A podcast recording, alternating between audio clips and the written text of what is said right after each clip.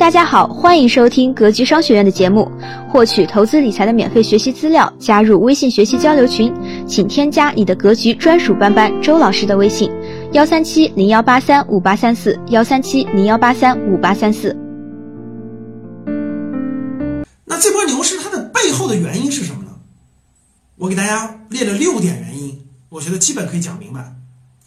第一点原因，我我觉得啊，这个地方稍微多讲一点。是不是牛市我就参与股市，熊市我就不参与呢？其实不是的。那是不是牛市我就能赚钱，熊市我就不能赚钱呢？也不是的。你不用管牛熊市，特别优秀的公司特别便宜了，你就应该买；特别优秀的公司特别贵了，你就应该卖。大家其实你是你脑子里不知道什么公司优秀，不知道这个公司的价什么时候算便宜，什么时候算贵，这是大家永远不理解这个市场的最根本的原因。所以就一定要学习。其实呢，优秀公司便宜了，你就应该买，甭管它便宜，熊市有多长时间。你说老师，它便宜三年四年我也买，是的，不停的拿着就行了，因为没有人知道什么时候牛市来。说实话，我判断的牛市来，我判断的是一九年、二零年、二一年必有一次牛市，早就判断出来了。但是我真的不知道它什么时候来，我无法判断它一九年来，还是二零年来，还是二一年来。我原来猜测的是二零二零年来的概率是最大的。其实不管牛市熊市，各位真正的判断标准是优秀公司是否足够便宜，足够便宜你就买就行了，它总有一天会涨上来。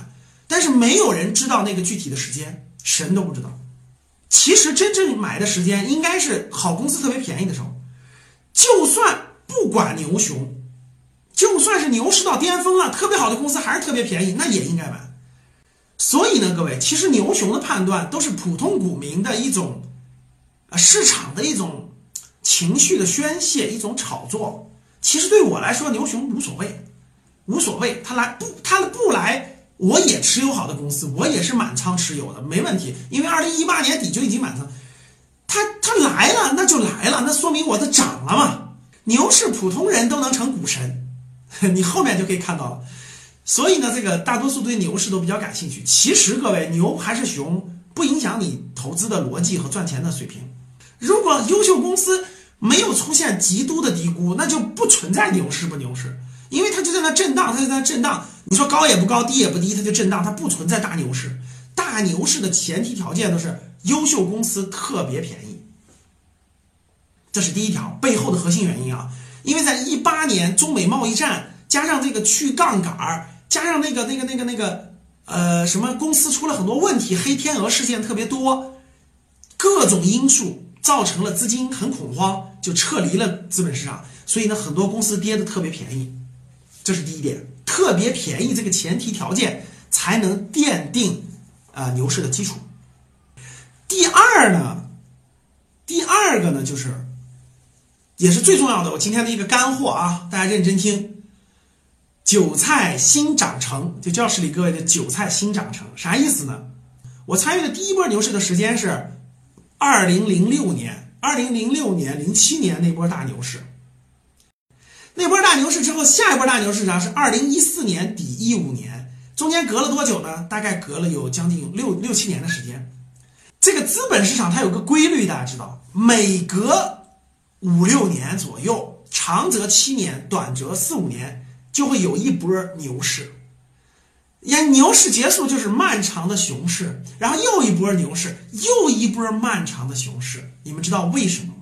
因为中国每年的新生儿，就是每年的这个新生儿是一千六百万人，五年时间大概是七八千万人，就是从那个学校走出来步入社会五五年以后。什么概念？大家知道，大学生是二十一二岁步入工作，没上大学的大概是二十岁左右步入工作，对吧？从他二十岁步入工作到他二十五六岁手里有点小钱，这个时间大概是五到六年。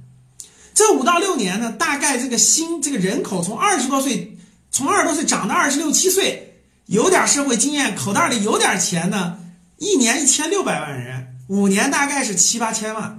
这七八千万人里。有了一定的小钱，但是也感受到了工作的辛苦，但是又被社会的各个影响也想钱生钱，也想来的容易点，来的快点，这样的人大概就占到了五千多万。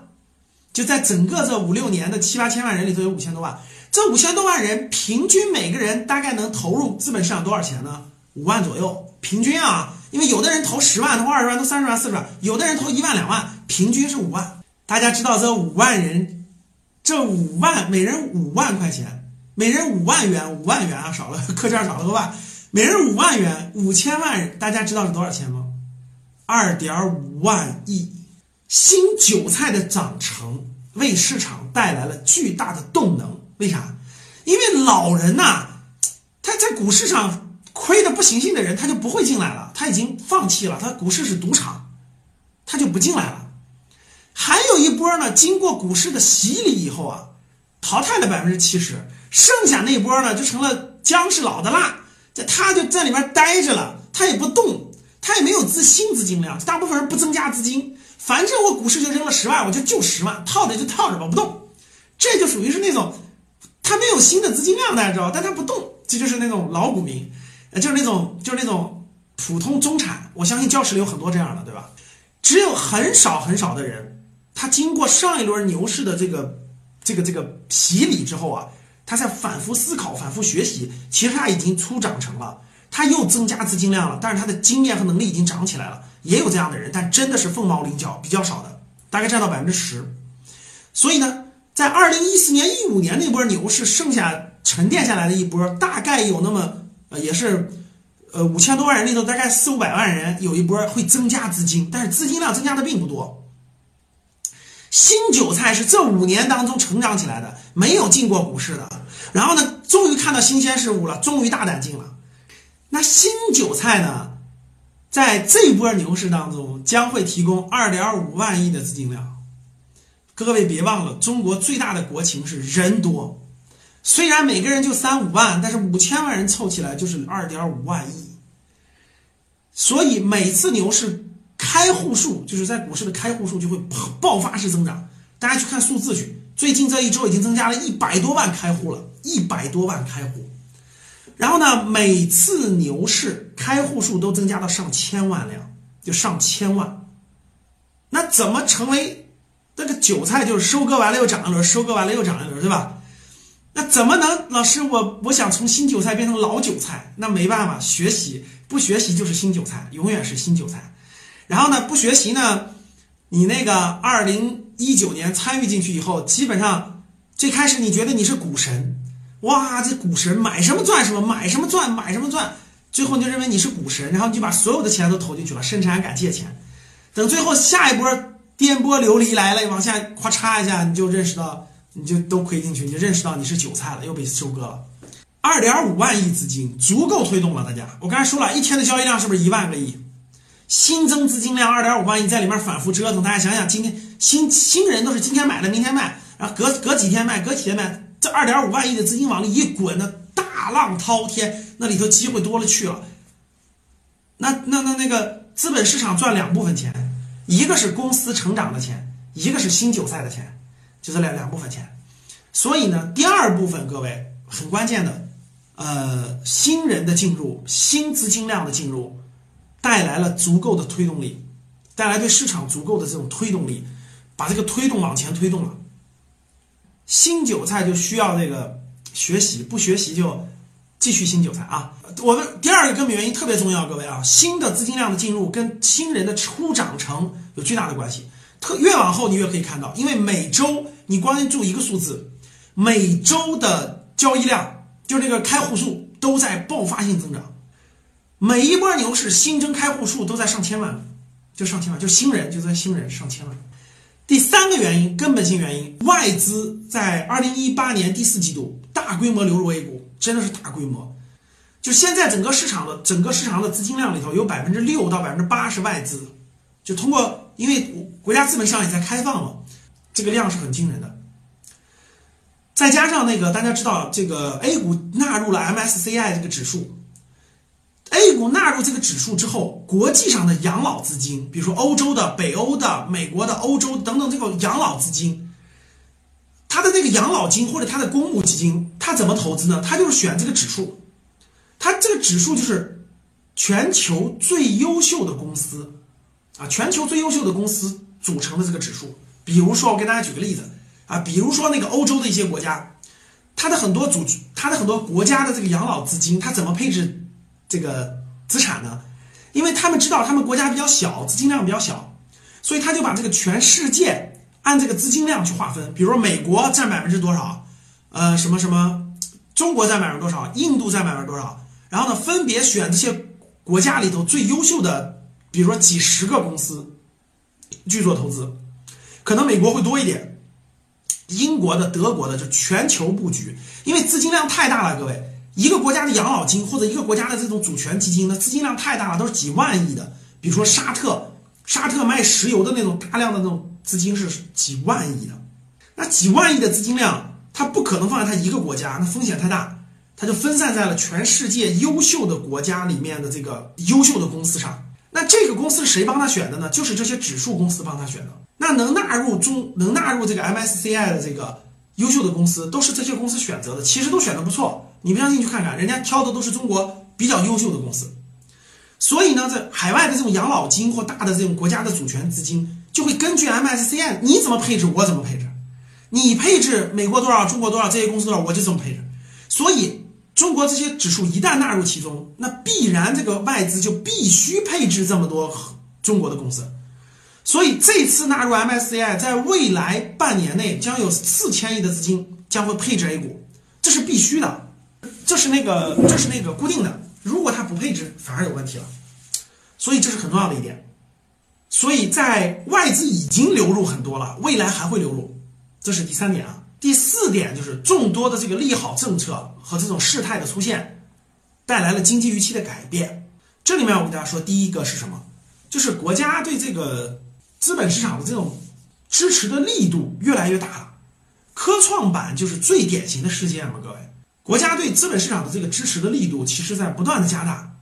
其实，在那个大家可以看到，资本市场的那个证监会主席的换人啊，然后呢，这个呃，这个这个科创板的推出啊。这些其实都是对证券市这个的支持，就对证券市场的支持，让这个证券市场去支持国家的这种科技创新，这个力度非常大。第二个事态就是中美贸易战，待会儿我们再详细说中美贸易战的缓和，对吧？反复谈判，反复谈判。大家去看那个中美贸易战，我觉得最有意思的一点，你们知道啥吗？不管从事什么行业，不管从政还是从商，都要有个好身体呀。大家看中国的贸易代表那帮人，刘鹤这个副总理那帮人，你们发现没发现？隔两天就飞到美国了，隔两天就飞回来了，隔两天又飞到美国了。那基本上是真的是三天两头，美国贸易代表团隔两天就飞来了，隔两天就飞回去了。基本上是美国的飞来一趟，中国的飞去一趟；美国飞来一趟，中国飞去一趟。就这几个月飞了多少趟了？大家想想飞了多少趟了？一趟飞美国得多长时间？大家想想，十五六个小时。落地以后谈判连轴转连夜谈，对吧？时差还有时差，结果人家大家看哇，真的是担当这么多责任，对吧？国家责任还没有个好身体，你连飞都飞不了。你让我飞一次美国、加拿大，我都累死了，我都十六十五六个小时窝在飞机里，我都难受死了。这这，你看他谈判在这几天飞一趟，几天飞一趟，哎呀，真不容易。然后呢，这个中美贸易战的缓和，大家看到了，就是谈判解决问题，不断的谈，不断的谈，越来越接近谈成，不断的谈，所以这个事态在缓解。特朗普也把这个贸易战这个不断的推迟，对吧？不断的延后，我觉得应该是一个会比较双赢的结果出现。为什么呢？待会儿待会儿讲这块的时候再讲吧啊，贸易战待会儿再讲。